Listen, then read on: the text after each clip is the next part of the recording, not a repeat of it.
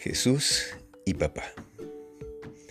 Vamos a leer el Evangelio de Marcos, el capítulo 6, versículo 3. ¿No es este el carpintero, hijo de María, y hermano de Santiago, José, Judas y Simeón? ¿No están también aquí sus hermanas con nosotros? Y se escandalizaban de él.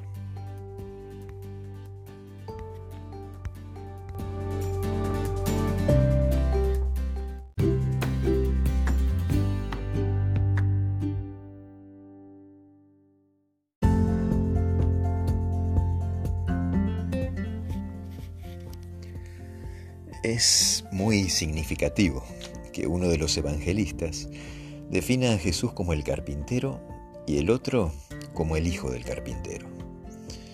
Jesús vivió en un hogar de artesanos y con fidelidad y alegría desempeñó su parte en llevar las cargas de la familia. Había sido el comandante del cielo y los ángeles se habían deleitado en cumplir su palabra. Ahora era un siervo voluntario, un hijo amante y obediente. Aprendió un oficio y con sus propias manos trabajaba en la carpintería de José. Vestido con la simpleza de un obrero común, recorría las calles de la pequeña ciudad de Nazaret, yendo a su humilde trabajo y volviendo de él. No empleaba su poder divino para cumplir o para disminuir ninguna de sus cargas ni para aliviar su trabajo. Esa cita está en el Deseado de todas las gentes, página 38.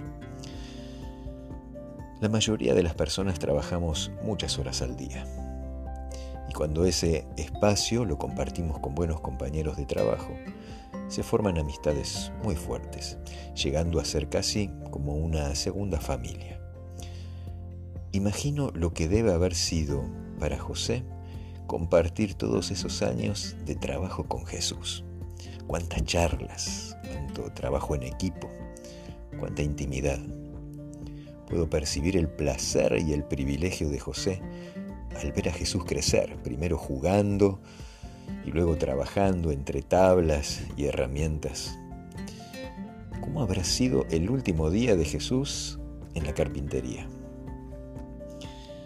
Imagino, luego de haber honrado a su papá con el mismo oficio, Tal vez se sacó el delantal, se sacudió el acerrín, se lavó la cara y las manos y antes de cerrar la puerta echó una última mirada al banco de trabajo, a las herramientas, a las tablas y agradeció al recuerdo de José tantos lindos momentos compartidos.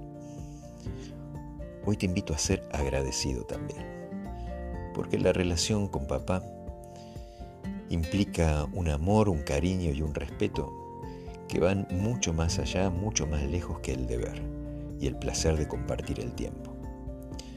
Y si por desgracia tu papá ya no está con vos, tu deber también es honrar su recuerdo con ternura.